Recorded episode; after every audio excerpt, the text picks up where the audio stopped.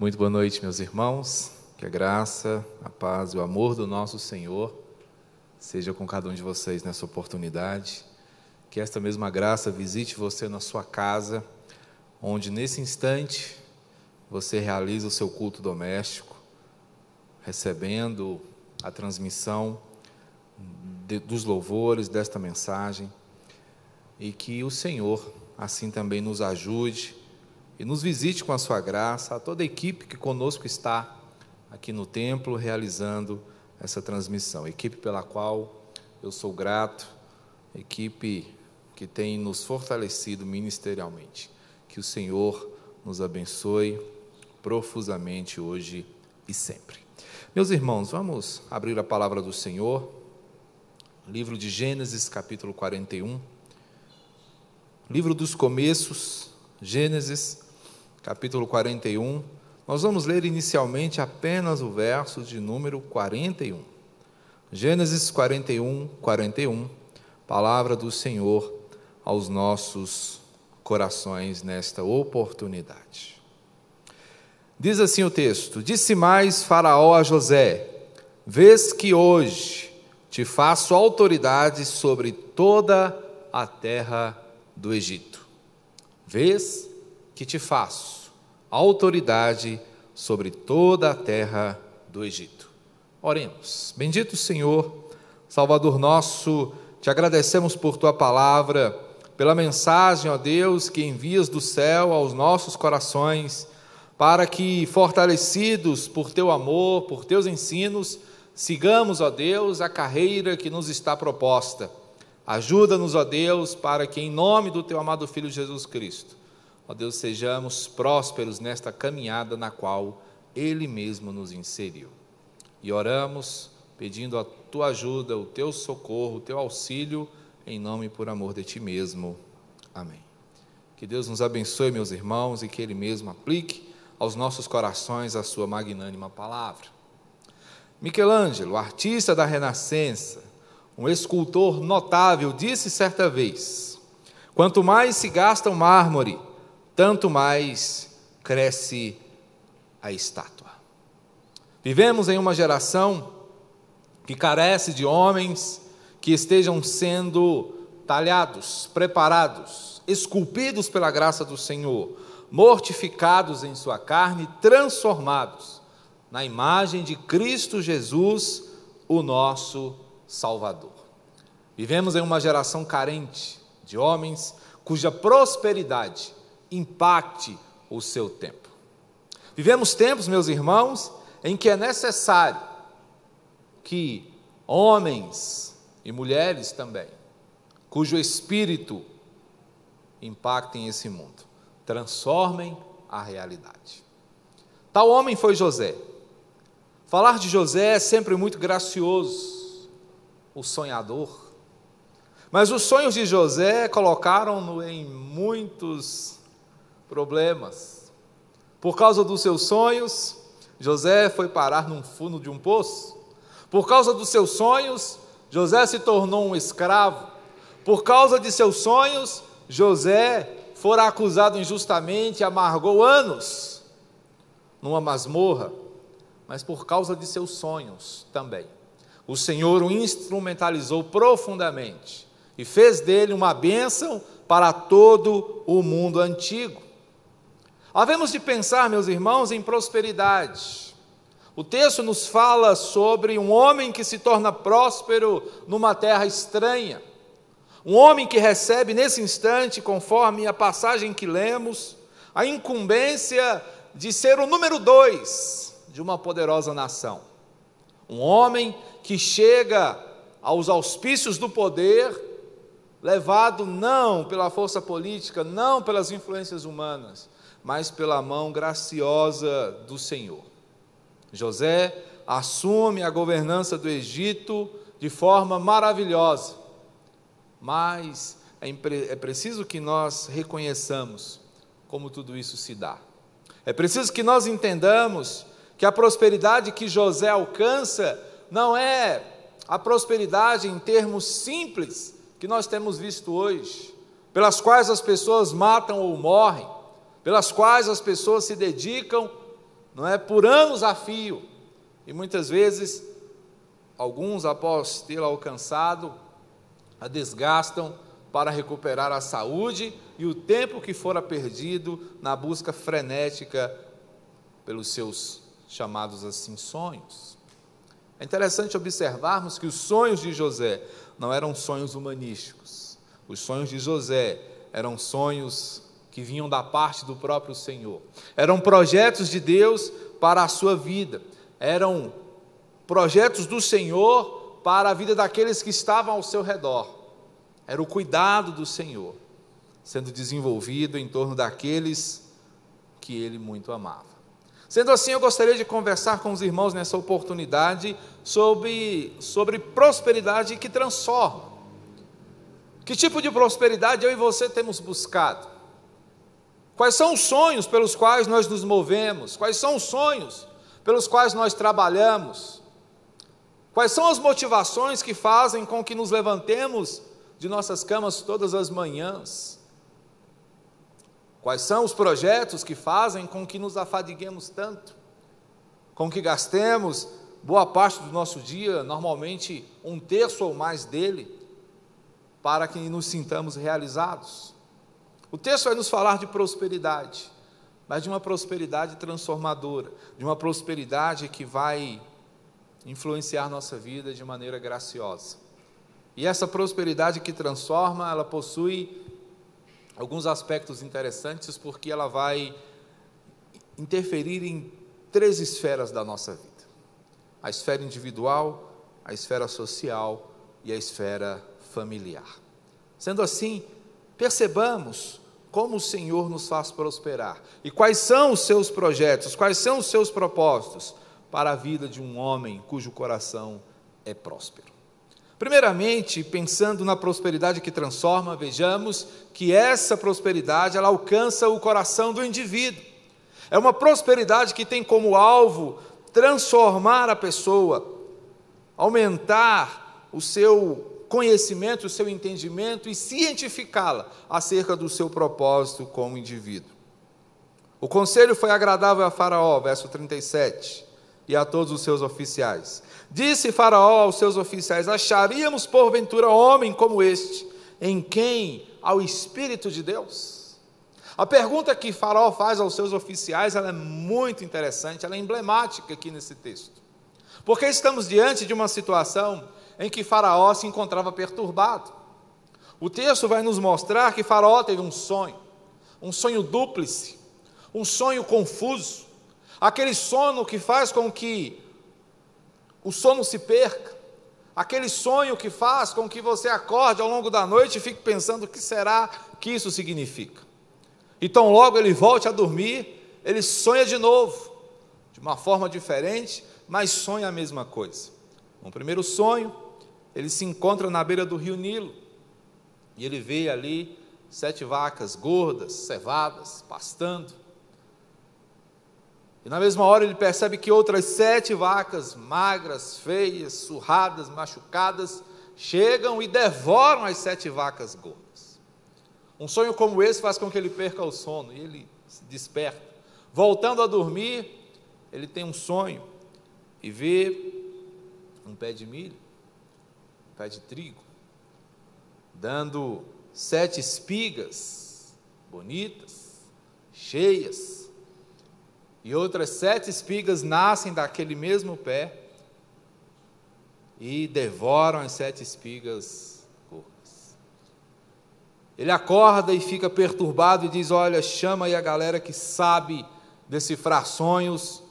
Ele tinha os seus magos, ele tinha pessoas profissionalizadas na, na arte de interpretar sonhos, e todos eles foram incapazes de decifrar aquela mensagem.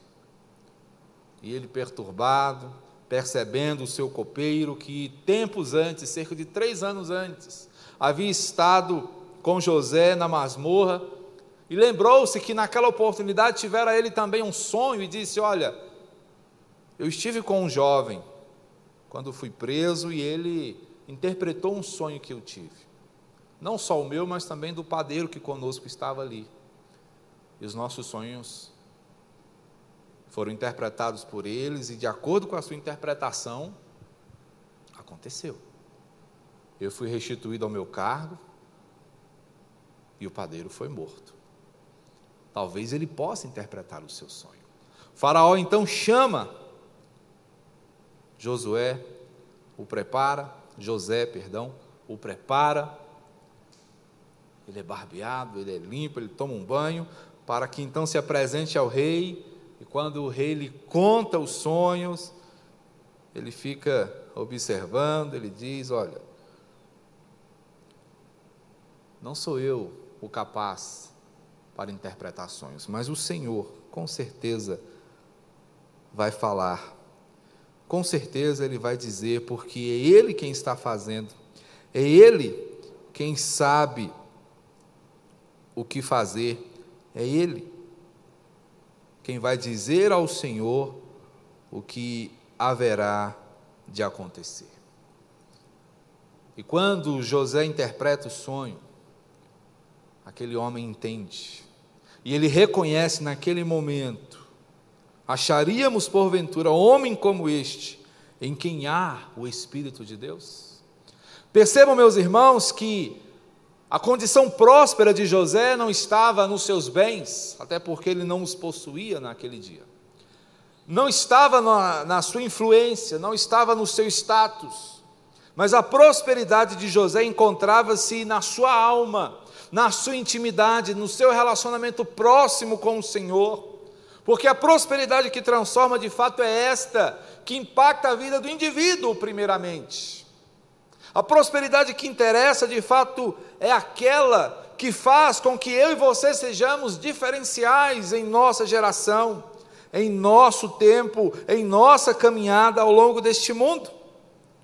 A resposta de José é exatamente essa: não está isso em mim, mas Deus dará resposta favorável a Faraó.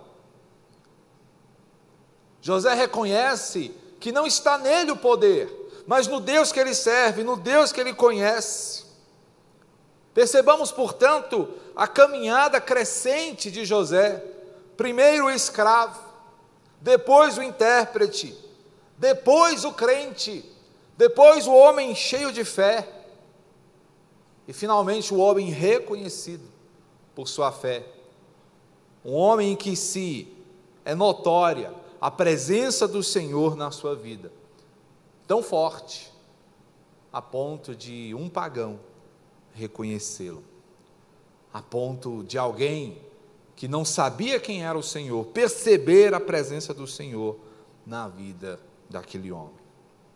Portanto, é interessante entendermos que a bênção do Senhor vem no tempo certo.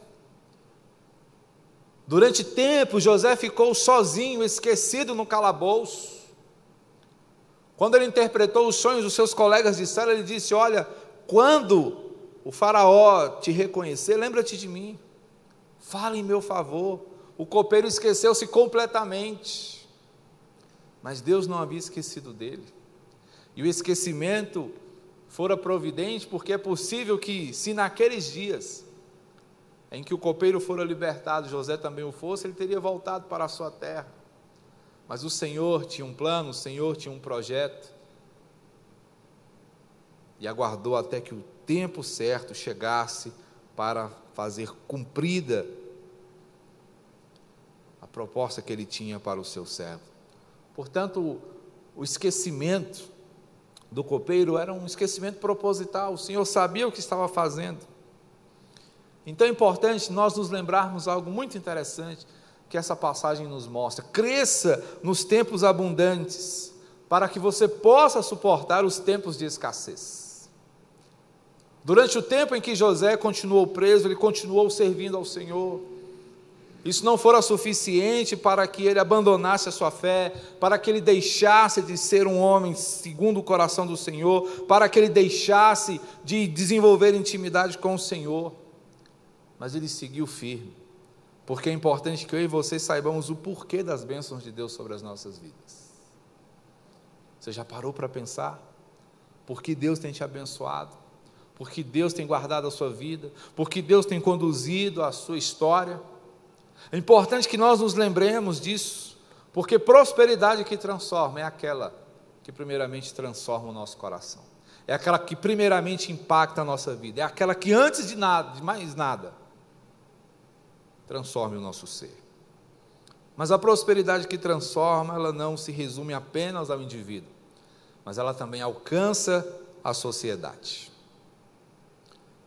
Diante do conselho de José, Faraó o investe de autoridade. O verso 43 vai nos mostrar como o Senhor abençoou a vida daquele homem. E diz aqui: fê-lo subir ao seu segundo carro, e clamavam diante dele: Inclinai-vos.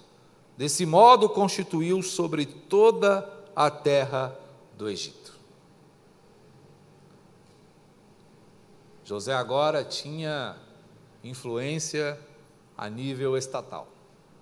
José agora tinha condições, tinha poder nas suas mãos, tinha força, também política, mas continuava servindo ao Senhor e era agora o número dois do Egito, abaixo apenas do rei. É interessante que a advertência que José fez ao interpretar o sonho do faraó veio acompanhado de um bom conselho. A interpretação do sonho foi: virão sete anos de fartura, sete anos em que colheremos bem, sete anos em que as lavouras renderão bastante, sete anos em que haverá prosperidade abrangente. Mas depois desses sete anos virão sete anos de fome, sete anos de escassez, sete anos de miséria. Aliado a isso, José emendou um conselho. É importante que se faça uma poupança, é importante que se guarde para os tempos difíceis, quando estivermos nos tempos bons. É importante que pensemos que a bonança passa, que os tempos de prosperidade passam, e nos tempos de prosperidade temos a oportunidade de nos prepararmos para os dias difíceis, de nos prepararmos para os tempos complicados que vão chegar. Então, uma boa advertência é também acompanhada de um bom conselho.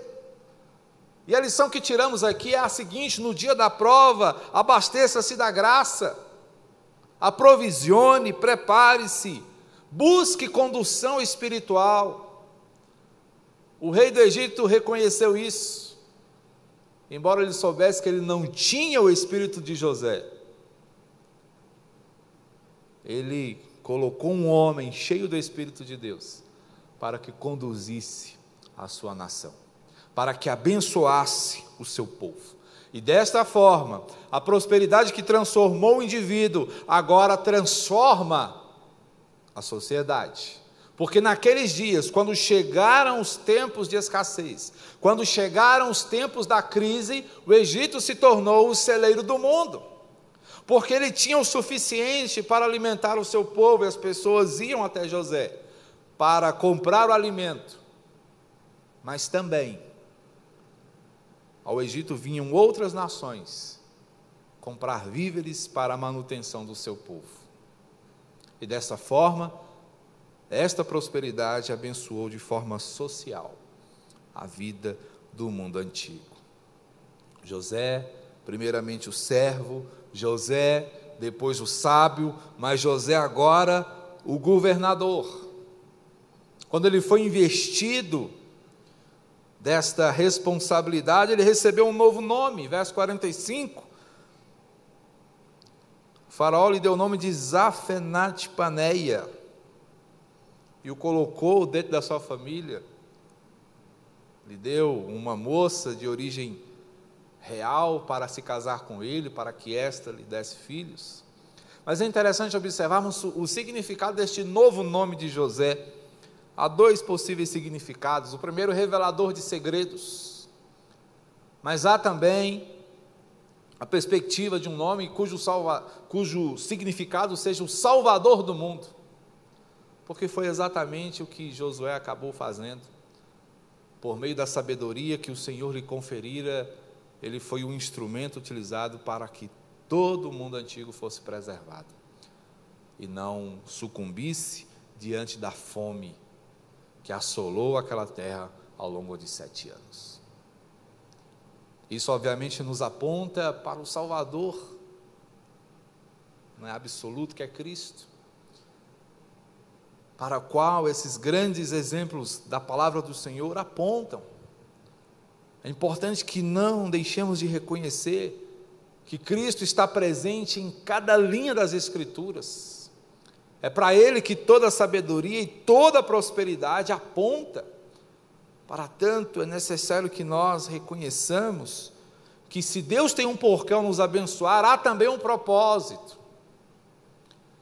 Pedimos, oramos pelas bênçãos do Senhor, mas a pergunta que surge a partir daí, sabemos o que Deus pretende com a sua maneira peculiar de nos abençoar? Você já parou para pensar por que Deus te faz tão abençoado, tão abençoada? É importante que nós entendamos qual o significado, qual a razão pela qual o Senhor tem nos feito tão fortes, pela qual o Senhor tem suprido as nossas necessidades, qual a razão pela qual o Senhor tem nos mantido de pé, mesmo em um tempo onde tantos têm caído, mesmo em um tempo onde tantos têm perecido. Há uma razão. A prosperidade, ela nunca tem um fim em si mesma, nem aquele que a alcança. Se o Senhor tem nos feito prósperos nas várias áreas da nossa vida, é para que reconheçamos que somos dependentes dele como indivíduos, mas que somos responsabilizados por ele quanto à nossa vida em sociedade. Há um propósito. Você tem compreendido? Qual o propósito das bênçãos de Deus no seu viver cotidiano? Busque entender, porque certamente há. Mas a prosperidade que transforma o indivíduo, a sociedade, também alcança a nossa casa. José saíra de casa de forma trágica, resistido por sua família, por seus irmãos, tornou-se um escravo tido como morto pelo seu pai, por meio da história contada pelos seus irmãos, fora parar na mão, nas mãos de mercadores e chegou à terra do Egito. Ali sofreu diversas humilhações. O Espírito do Senhor, sempre presente nele, por várias vezes o exaltou, mas por outras várias vezes também o colocou em situações difíceis. Na casa de Potifar, tudo começou bem, mas terminou mal. E por causa disso, ele passou anos preso. Mas ali o Senhor o colocara a fim de que, no tempo certo, o Senhor manifestasse os seus propósitos. E agora, depois de experimentar prosperidade em sua vida, experimentar prosperidade na sociedade a qual ele foi responsabilizado para conduzir. José agora é instrumento para fazer próspera a sua própria família. A mesma família que o havia rejeitado, a mesma família da qual ele havia se desligado e da qual ele até mesmo pensava ter esquecido. Josué se torna próspero na família porque ele se casa, ele tem dois filhos, no período de bonança, no período próspero, de sete anos, ele também prospera familiarmente. Ele se casa e ele tem dois filhos, Manassés e Efraim. Quando Manassés nasce, o nome que ele dá àquela criança é o nome que representa não é o seu passado. Porque Manassés significa Deus me fez esquecer a desgraça que eu passei. E é como se, com o nascer daquela criança, ele tivesse deixado tudo para trás. Mas lhe nasce um outro filho, Efraim, cujo nome significa Deus me fez frutífero, próspero, em terra estranha, na terra em que eu passei os sofrimentos. José fora marcado por toda a experiência que ele atravessou até ali. Mas tempos depois, quem aparece? Seus irmãos, indo ao Egito comprar comida. Das mãos de quem? Do próprio José. No capítulo 45, nós podemos observar lá nos versos 4 e 5. Disse José a seus irmãos: Agora chegai-vos a mim. E chegaram-se então e disse: Eu sou José, vosso irmão, a quem vendestes para o Egito. Mas não vos entristeçais, nem vos irriteis contra vós mesmos, por me haverdes vendido para aqui, porque para a conservação da vida Deus me enviou adiante de vós. José agora entende o porquê de tanta bênção. José agora entende o porquê de tantas coisas. Ele reconhece que o objetivo do Senhor era preservar a sua família, era preservar por meio da sua vida o seu povo. Portanto, irmãos, há uma lição preciosíssima para nós aqui. O reconhecimento de como o Senhor cuida de nós é abrangente, nunca fica só em nós mesmos, alcança a vida ao nosso redor. José se torna pai, José se revela o irmão, mas ele também se mostra o filho, o filho amado e o filho perdido de seu pai Jacó. E ele se mostra, lá no verso 46, há um reencontro maravilhoso. Disse Israel a José: Já posso morrer, porque vi o teu rosto e ainda vives. E José disse a seus irmãos e à casa de seu pai: Subirei e farei saber a Faraó e lhe direi: Meus irmãos e a casa de meu pai que estavam na terra de Canaã vieram para mim toda aquela amargura, toda a tristeza fora agora superada. E é importante a gente entender, porque com isso o que o Senhor está fazendo é preservar o seu povo. Aqui se inicia a história do povo de Deus por 400 anos na, na, na história do Egito. E 400 anos depois, o Senhor vai levantar Moisés para fazer com que esse povo retorne à sua terra. Mas naquele instante, José é um instrumento usado por Deus para a preservação do seu povo. E fica, meus irmãos, diante de nós grandes perguntas. Quando as oportunidades surgem, o que você faz?